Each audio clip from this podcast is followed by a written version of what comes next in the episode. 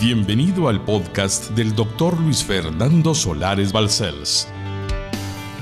Es nuestro anhelo que su vida sea impactada y transformada a través del siguiente mensaje.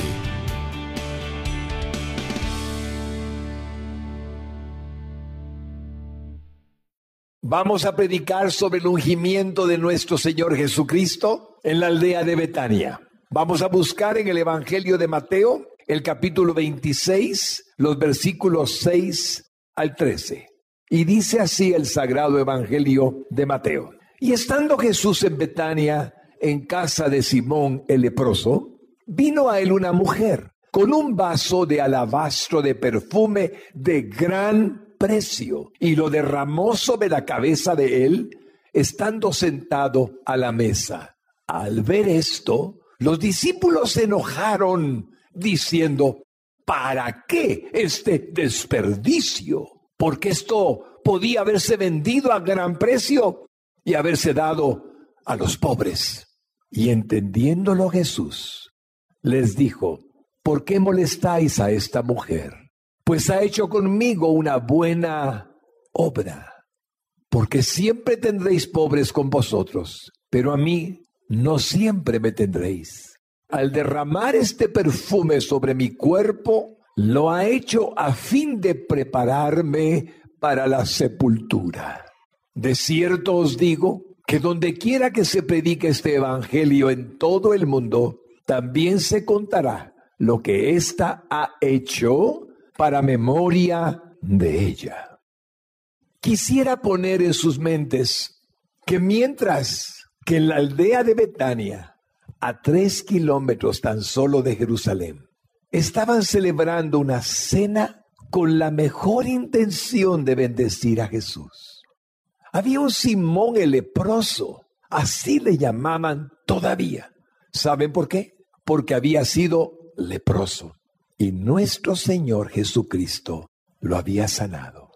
Tenía tal gratitud que estando en su casa en Betania, decidió con la familia, seguramente, darle un banquete a nuestro Señor.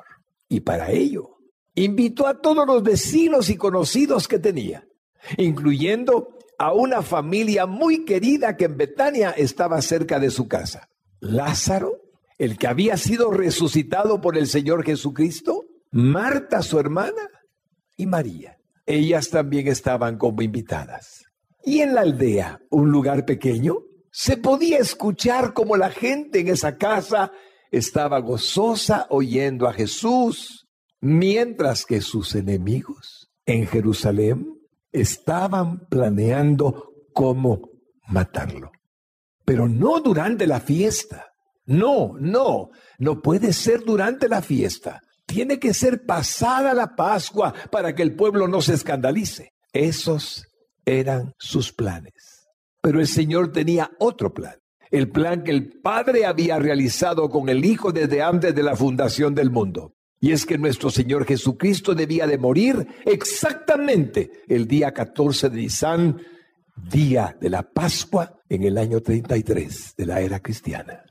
Así es que la hará, el Señor Jesús hará que ciertos acontecimientos se lleven a cabo, ciertos sucesos ocurran para que la muerte sea el mismo día en que la Pascua fue establecida por el Eterno Padre. ¿Ven el contraste? Tenemos dos grupos de personas. Principales sacerdotes, escribas, fariseos, Sanedrín querían tomar a Jesús con astucia para darle muerte. Mientras tanto, había un grupo de seguidores que habían reconocido en él lo que realmente él era, el Mesías, el Cristo, el ungido. Y en el relato de Mateo hay algo muy interesante. Está puesto en el sentido cronológico en los acontecimientos que están escritos después de la entrada triunfal. O sea que Mateo nos haría recordar que seguramente el domingo pasado Jesucristo había entrado triunfalmente a Jerusalén. Jesucristo había entrado con toda la alabanza de su pueblo que creía en él. Osana, salva ahora. Bendito el que viene en el nombre del Señor. Esas palabras fueron dichas el domingo de Ramos, el domingo de Palmas, el domingo de la entrada triunfal.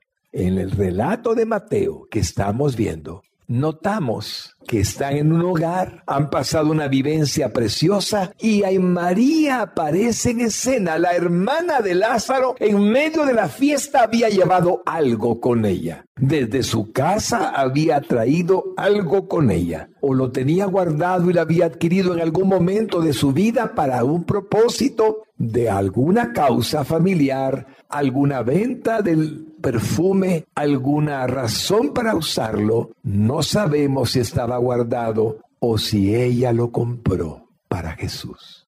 Pero apareció. De pronto todos conversaban, escuchaban al Señor y ella aparece con un frasco de alabastro. Lo que tengo en mi mano no es el alabastro. Es solamente un ejemplo de lo que pudo haber sido un recipiente con un perfume sumamente costoso. Y lo llevó a esa casa y miró al Señor y quiso agradecerle con todo su corazón todo cuanto él era y había hecho. La escena es muy tierna. Parece ser que María había aprendido de él que pronto moriría. Es decir, que esa oportunidad de honrarlo, de darle un regalo, de mover su corazón, a bendecirlo, a sus cabellos, ungir sus pies y derramar sobre su cabecita el perfume, era un momento muy importante porque pronto él moriría. Lo había estado diciendo. Esta tenía una hermana que se llamaba María, dice, la cual sentándose a los pies de Jesús oía su palabra. Así es que el Señor ya había anunciado su muerte, había anunciado que al tercer día resucitaría, había dicho que sería entregado y muerto en la cruz. María lo sabía había guardado en su memoria que pronto él moriría. Todo el testimonio de su corazón era darle honra. ¿Acaso María podía olvidar, hermanos lindos, la resurrección de su hermano Lázaro muerto por cuatro días? ¿Y acaso podía ignorar las palabras de Jesucristo cuando le dijo a su hermana Marta y a ella estas palabras que están en Juan 11, 24 y 26? Marta le dijo, yo sé que resucitará en la resurrección, en el día postrero, está hablando de Lázaro, de su hermano. Le dijo Jesús, yo soy la resurrección y la vida. El que cree en mí, aunque esté muerto, vivirá. Mira el versículo 40. Juan 11:40. Jesús le dijo, ¿no te he dicho que si crees verás la gloria de Dios? Les aseguro que en el corazón de María estaban esos pensamientos. Solo Dios podía resucitar muertos y su hermano había sido resucitado por él, por Jesucristo, hombre y Dios encarnado. Así es que podemos familiarizarnos con el corazón de ella. Cuánto agradecimiento. Veamos el detalle en el versículo 6 de Mateo capítulo 26. Mire lo que dice. Y estando Jesús en Betania en casa de Simón el leproso. Muy bien, les he explicado que era una cena, no sabían ellos que era de despedida. No sabían que era la cena en la que él no volvería a reunirse nunca más con ellos, porque habría de morir y habría de pasar por toda aquella prueba y aunque resucitaría, no volvería a comer con ellos como en esa noche estaba haciéndolo. Todos los invitados reconocían los milagros que Jesús había hecho. Le rodeaban sus discípulos, sus apóstoles, y estaban escuchando las palabras del Señor. Les daba verdadero amor, y ellos le daban a él verdadero amor. Todos se regocijaban sentados en la mesa. Tenían un corazón profundamente agradecido al Señor y el Señor estaba con ellos contento. El ambiente era precioso, pero mientras que todos se regocijaban, aparece María de pie. Se acerca a nuestro Señor Jesucristo que está sentado. Lleva en sus manos una botella de alabastro. Es un vidrio frágil que adentro contenía tesoro en perfume, nardo puro. Y ese frasco de alabastro se acerca con él hacia Jesucristo y dice la palabra del Señor que le había costado mucho dinero, el salario de casi un año de trabajo de jornalero. Mire el versículo 7.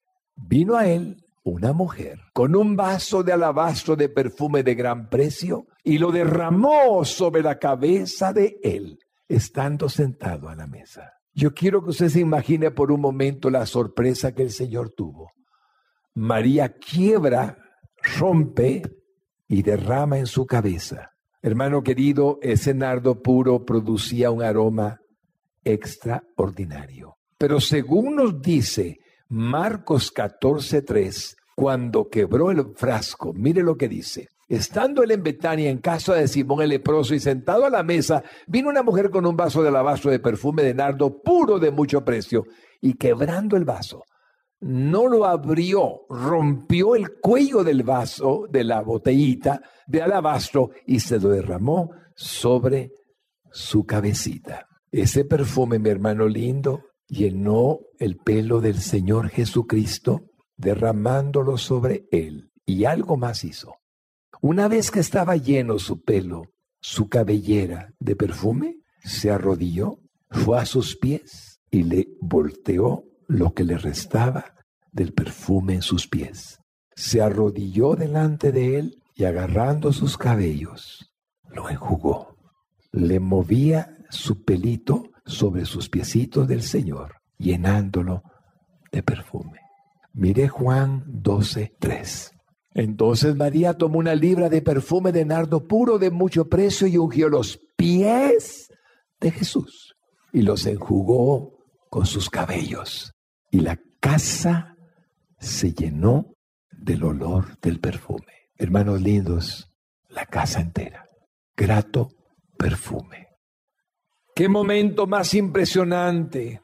En la cocina, en la parte de afuera de la casa, había un aroma exquisito. Todos podían olerlo a la distancia. Aquel perfume había sido derramado hasta terminarse completamente el frasco de alabastro. Significaba que el amor que esta mujer tenía trascendía más allá de lo que cualquiera podía imaginar. Era un símbolo de agradecimiento que llenaba no solo su ser, su corazón, su alma, su espíritu, sino todo su corazón, toda su casa, todos sus amigos podían saberlo. Pero algo sucedió.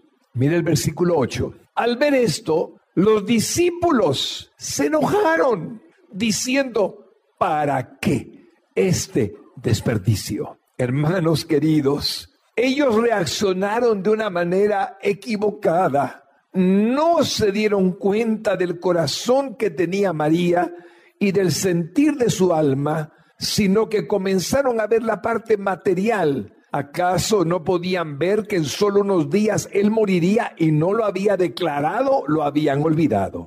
Ellos acaso estaban muy agradecidos con el Señor, pero de una manera inadecuada reaccionaron. ¿Pero saben por qué? Siempre hay uno que tiene como líder que los demás reaccionen a lo que estamos viendo equivocado.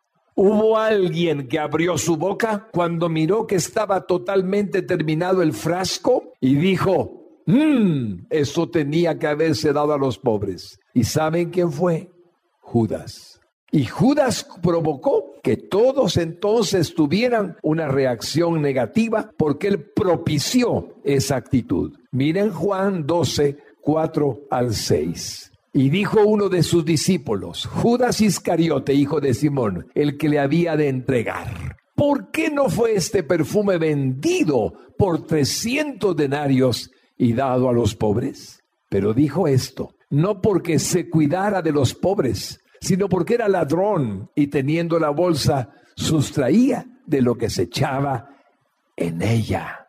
Entonces los discípulos al oírlo, algunos decidieron seguirlo y entonces algunos o todos reaccionaron mal. Ignorando el móvil del corazón de María, se enojaron por aquel desperdicio.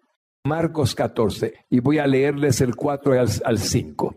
Y hubo algunos que se enojaron dentro de sí y dijeron, ¿para qué se ha hecho este desperdicio de perfume? Ahí está la palabra en Marcos 14, 4. Y hubo algunos que se enojaron dentro de sí y dijeron, ¿para qué se ha hecho este desperdicio de perfume? Porque había podido venderse por más de 300 denarios y haberse dado a los pobres y murmuraban contra ella. Le hago una pregunta, mi hermano lindo, a su corazón. ¿Será un desperdicio darle algo suyo al Señor? Muy bien, por supuesto que no, mi hermano lindo. Pero a veces nos interpretan mal y algunos que no creen que lo que damos es para Dios nos critican. Mire el versículo 9.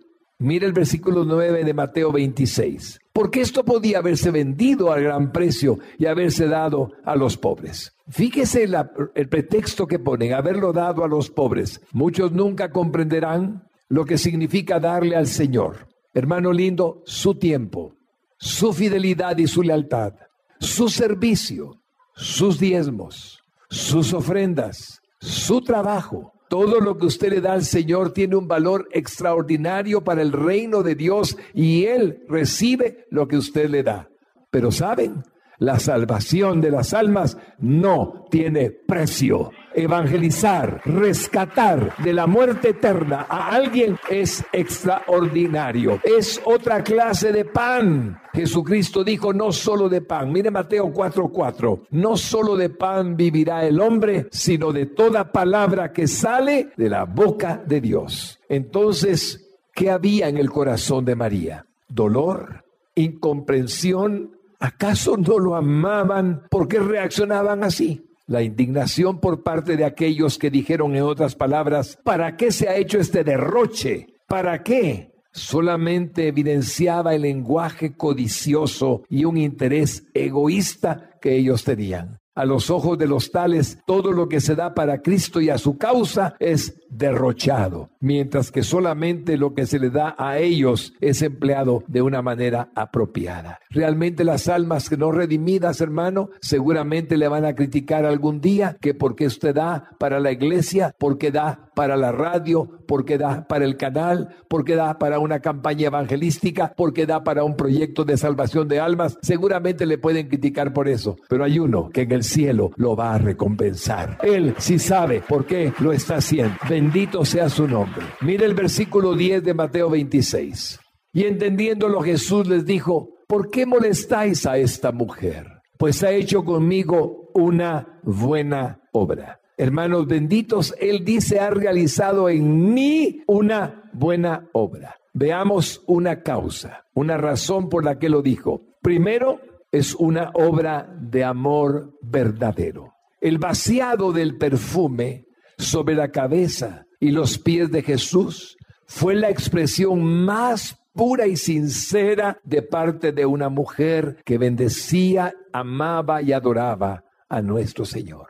Su amor estaba puesto en darle todo lo que ella poseía de valor. Por lo tanto, el valor que tenía el acto, Jesucristo podía percibirlo. Sus cabellos estaban siendo instrumentos de honra a sus pies sagrados. Y en su corazón había tanto agradecimiento que nos hace recordar el versículo de amarás al Señor que en Mateo 22, 37 declara ser el más importante mandamiento.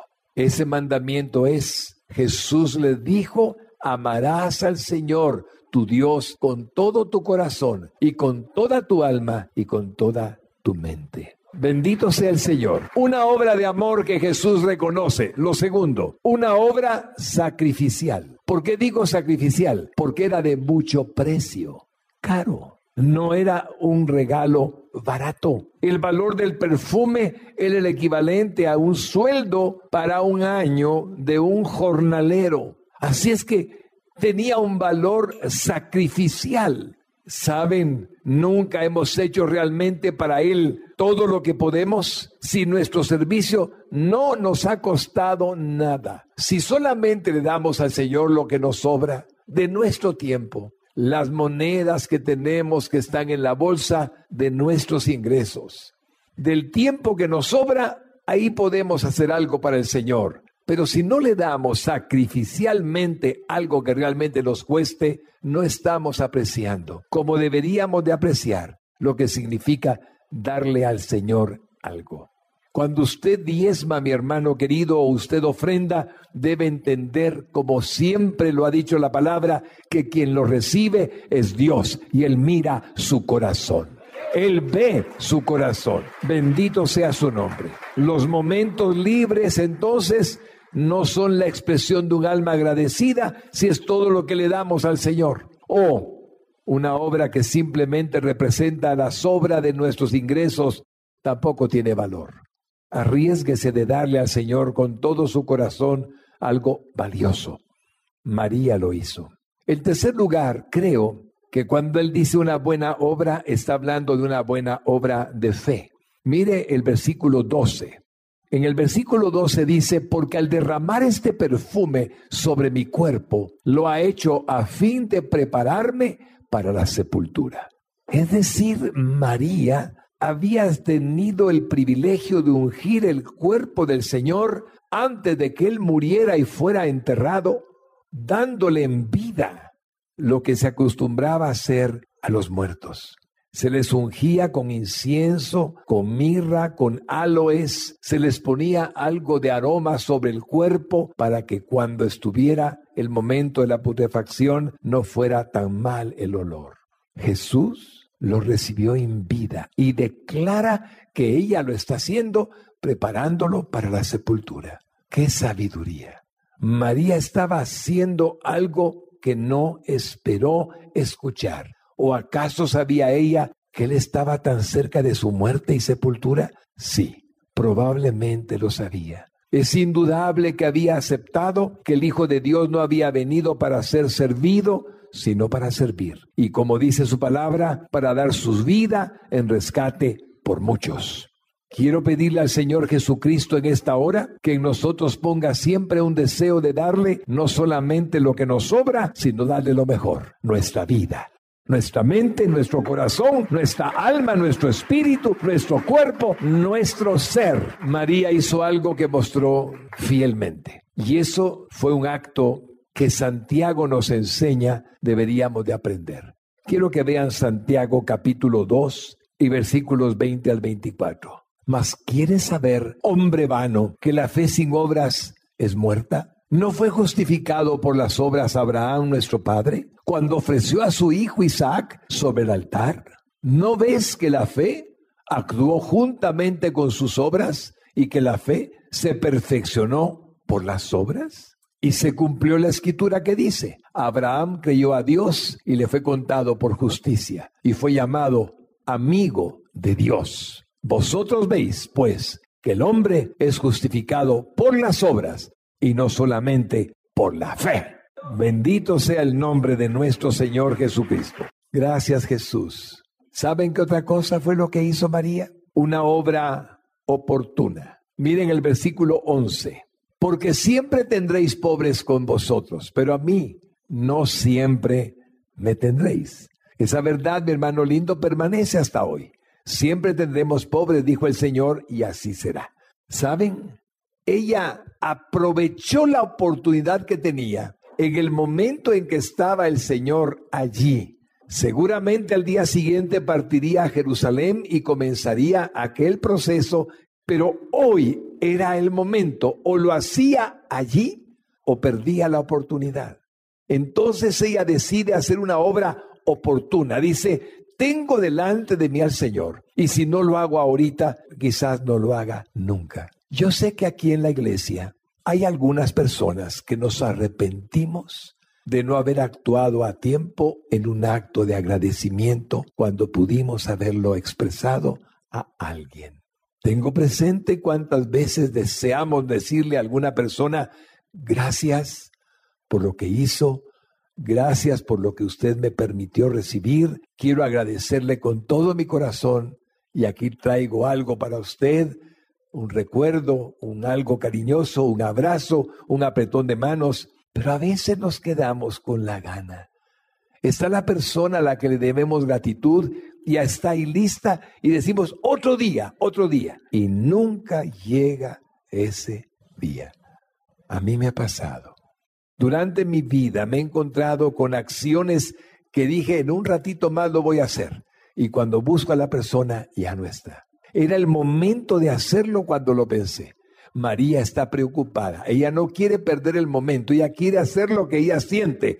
No quiere arrepentirse de que después se haya quedado con el perfume de alabastro en su casa y haya dicho, ¿por qué no lo quebré? ¿Por qué no lo derramé ayer por la noche delante de todos?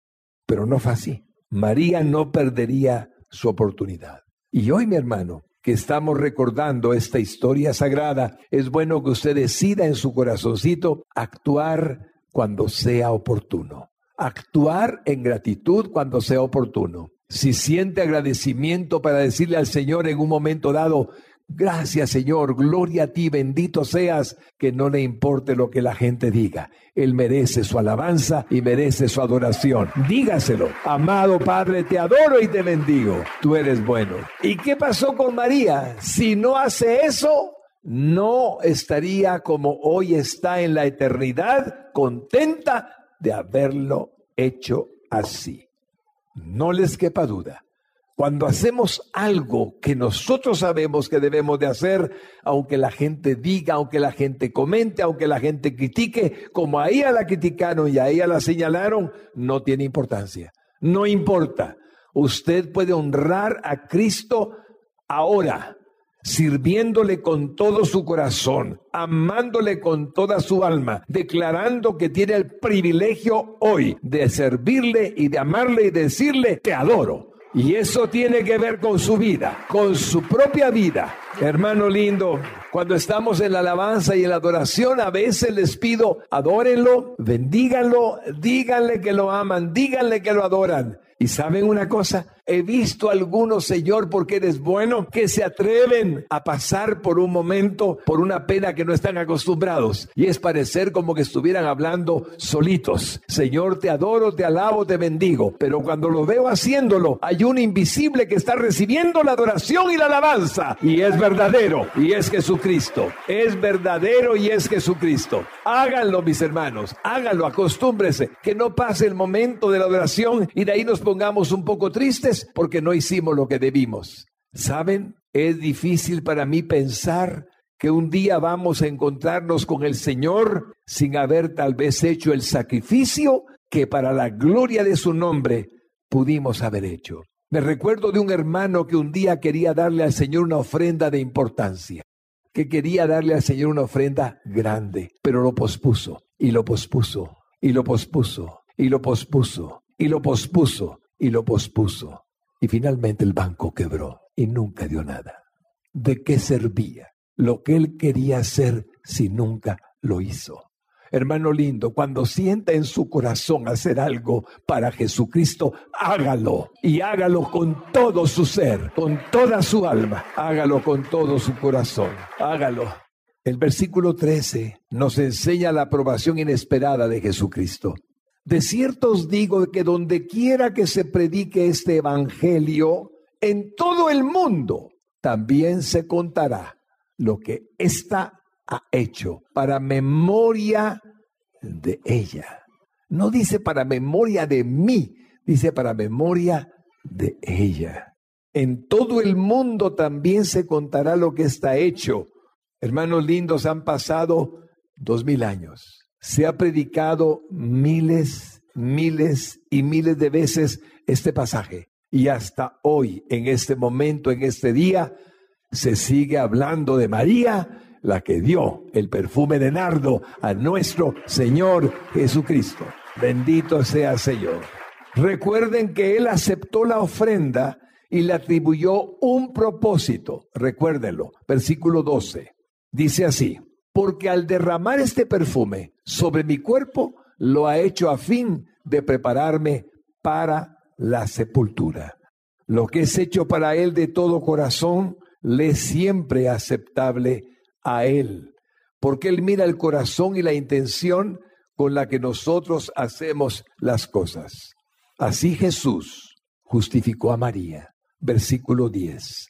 Y entendiéndolo Jesús les dijo, ¿Por qué molestáis a esta mujer? Pues ha hecho conmigo una buena obra. Hermano lindo, Dios es el que justifica. ¿Quién es el que condena? Aunque todos se hubieran puesto en contra de María, hubo uno que fue suficiente para que ella fuera bendecida. Jesucristo, bendito sea su nombre, bendito sea su nombre. Y en Romanos 8:33 tiene que ver con su vida. ¿Quién acusará a los escogidos de Dios? Dios es el que justifica. Verdaderamente el Señor es nuestra defensa en tiempo de angustia. Verdaderamente el Señor está con nosotros y nos ayuda. Verdaderamente Él sabe lo que estamos viviendo y nos cuida. Ciertamente Él nos defiende y nos protege. Verdaderamente Él es real. Es un verdadero y maravilloso protector de la vida del creyente. Él conoce nuestro corazón. Él nunca nos va a dejar, nunca nos va a abandonar, nunca interpretará nada malo de lo que hemos hecho con un buen propósito. Nunca pensará que hicimos algo diferente al propósito con el cual lo hicimos. Por lo tanto, podemos confiar en que Él nos justificará siempre. Y Dios dio recompensa por la buena obra. Versículo 13. De cierto os digo que donde quiera que se predique este Evangelio, en todo el mundo, también se contará lo que ésta ha hecho para memoria de ella. La fragancia, el olor de aquel abnegado sacrificio, de aquella entrega sin condición, por amor, se ha sentido a lo largo de todos los siglos hasta hoy. Todo lo hecho por Cristo en esa actitud de adoración y agradecimiento siempre tendrá una influencia permanente. Lo que usted decida hacer por el Señor Jesucristo, seguramente que lo va a recibir y lo va a bendecir y le va a dar una recompensa. Efesios 5:2. Dice así, y andad en amor, como también Cristo nos amó y se entregó a sí mismo por nosotros, ofrenda y sacrificio a Dios en olor fragante. El olor fragante, dice allí, ofrenda y sacrificio a Dios. O sea que aquel sacrificio de Cristo cuando se entregó por nosotros para el Padre en el cielo, representaba olor fragante. ¿Sabía usted, mi hermano lindo, que para Dios usted es grato olor de Cristo? Si no lo sabía, se lo voy a enseñar. Mire, segunda de Corintios 2.15, porque para Dios somos grato olor de Cristo. Aquí hay vasos que contienen algo más precioso que el nardo puro, y eres tú morando en ellos. Y para Dios nuestro Padre, dice tu palabra, que mi hermano y mi hermana son como olor fragante en Cristo. Cuando Dios lo mira, mi hermano lindo, lo mira con regocijo, mira a Cristo en usted y representa o significa un olor fragante. Usted es un vaso de perfume, de olor fragante. Usted huele a Cristo. Si el nardo tenía un valor muy costoso, Cristo tiene un valor incalculable. Y Él mora en usted. Él habita en usted. Él vive en usted. Él está en usted. Grato perfume quiero ser para ti, Señor, como tu palabra enseña. De la experiencia de María podemos aprender.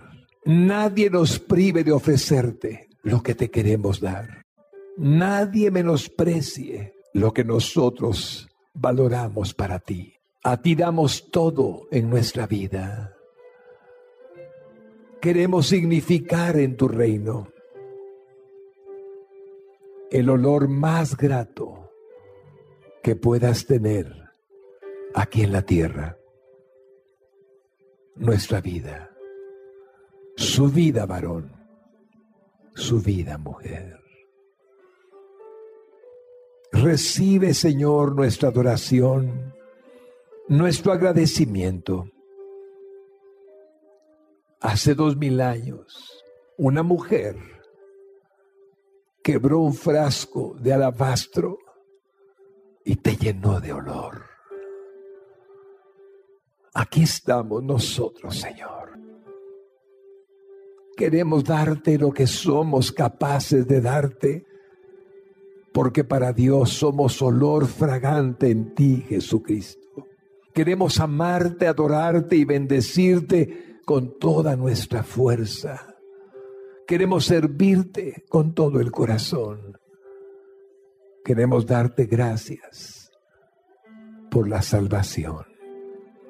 Gracias porque nos permites estar contigo. Quiero pedirte por mi hermano y mi hermana, Señor Jesús, para que tú lo bendigas para que tú lo toques, para que puedas sentir tu presencia y vivir en ella toda su vida. Llénalo, Señor. Queremos llenar tus alegrías, gozos, tu ser completo, hoy con la vida de cada uno. Tú eres digno de que cada uno de nosotros, Señor, te tribute, te dé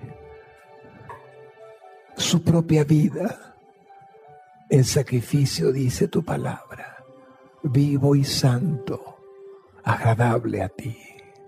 Recíbelo, Señor, recíbelo. Aquí estamos, Señor, profundamente agradecidos y bendecidos por ti.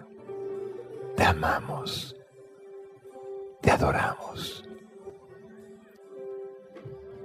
Si hubiera algún hombre o alguna mujer que necesita nacer de nuevo, haré la oración de fe y te pido, Señor, que la repita con fe y con creer que tú le perdonarás y le bendecirás. Al que no ha hecho nunca la oración de fe, diga conmigo, Jesús, quiero pedirte que me ayudes. Quiero pedirte con todo mi corazón que me bendigas. Te necesito. Perdóname todos mis pecados. Me arrepiento de haberlos cometido. Dame el perdón y la vida eterna que tu sangre me limpie de toda maldad. Y a partir de hoy, sea salvo y tenga vida eterna. Creo que por mí moriste en la cruz y resucitaste al tercer día. Entra a mi corazón por tu Espíritu Santo y hazme una nueva creación. Te lo pido con todo mi corazón en el nombre de Jesús. Amén y amén. Para más información o ayuda en su vida espiritual, contáctenos a través de nuestras redes sociales. Búsquenos como Radio Exclusiva GT. No dude en suscribirse a nuestro podcast para más contenido que edificará su alma.